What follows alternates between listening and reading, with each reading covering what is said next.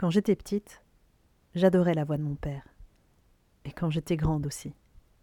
Sa voix me portait, me rassurait. Elle était un peu mon sixième sens.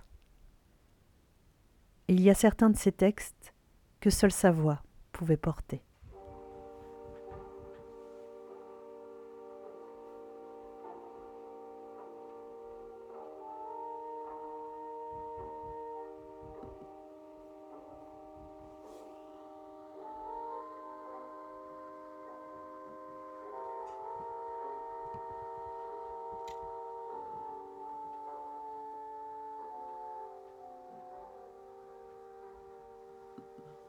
La mort ne doit pas mourir.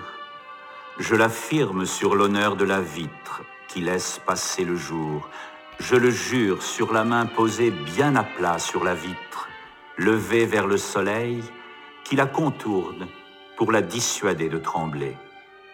La mort ne peut que survivre des choses de la vie et mourir du silence qui la fuble d'éternité.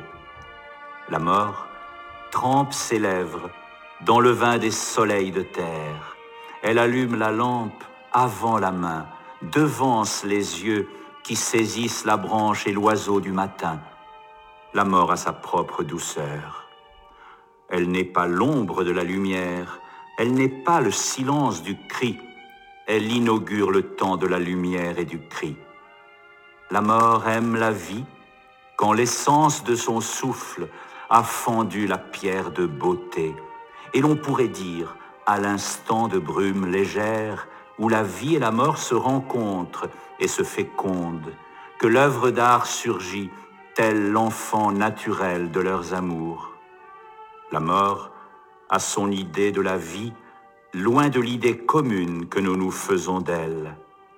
À une résurrection d'entre les étoiles et les dieux, elle préfère une résurrection immédiate, permanente sensible, car elle a l'impatience de sa propre résurrection.